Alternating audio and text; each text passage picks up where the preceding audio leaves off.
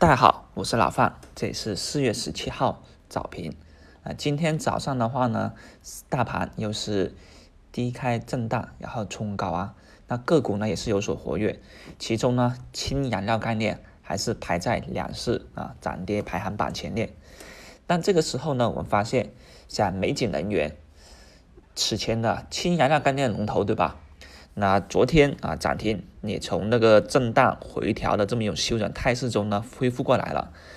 但早盘的这个情况，出逃的资金压力很大，而且已经十点左右了，那它都没能够再度封板，成为啊氢燃料概念领涨的这么一个灵魂，也就意味着啊短线的资金呢，还是在倾向于选择一个获利离场，冲高以后啊抛压比较大。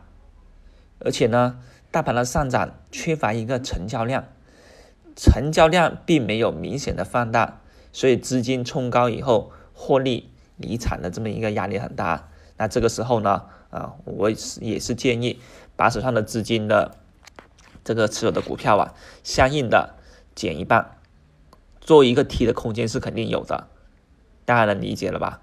像水源股份啊，刚才冲高了一下，那我先走一部分了。在十五块五先走部分，那肯定还会有一个低点被我重新接回来。反正大盘呢，今天是倾向于震荡为主的了。这样的震荡啊，我们不愁不愁卖飞，也不愁没有一个低点去给我们重新接回来。那目前来看，主要还是以美景能源啊为一个市场的一个风向标。那氢燃料概念不能够在美景能源有效的涨停的情况下面呢，我相信啊。是很难够有整体的一个作为的。当然了，还有一个松涛股份近期啊也是表现比较活跃的，还有德威新材，这些都是其他概念里面啊，主要就得看哪一个要第一个去在涨停板有所表现了。此外，工业大麻概念也是有很多新的题材在不断的走出来啊。像佳音制药啊，昨天留意了一下这个票，今天直接涨停了。那这个票为什么走的这么强？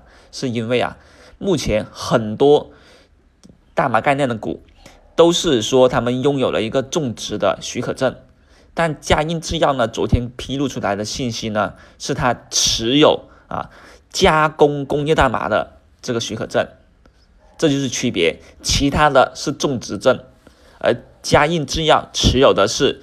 加工证，因为呢，种植的很多都有，但能够加工的却不多，就几张。所以这个啊，佳音制药就是为什么能够在这两天啊异军突起的一个原因啊。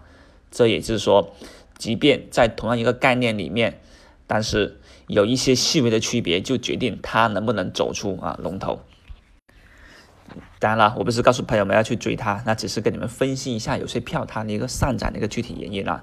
那至于啊一些成长性的蓝筹股的话呢，这里呃可以给朋友们推荐一个票，可以参考一下六零零三零五恒顺醋业。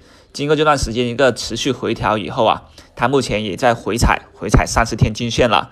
那基本上啊十三块钱以下都是可以做一个低吸啦。那我们一直说中线蓝筹布局，中线蓝筹布局，那六零零三零五就是一个趁回调低吸的一这么一个中线票了。那当然，这种票持有啊会比较缓慢，它的一个盈利啊不会说像那个什么雪人啊、熊涛一样迅速的短时间内积累巨大的一个涨幅。但是这段时间还是要懂得分仓，题材股仓位控制。也要同时布局一些成长性的蓝筹啊，这样子能够帮助我们在大盘震荡调整的时候呢，能够抵御风险啊。那这里面啊，就是跟朋友们所分析的了。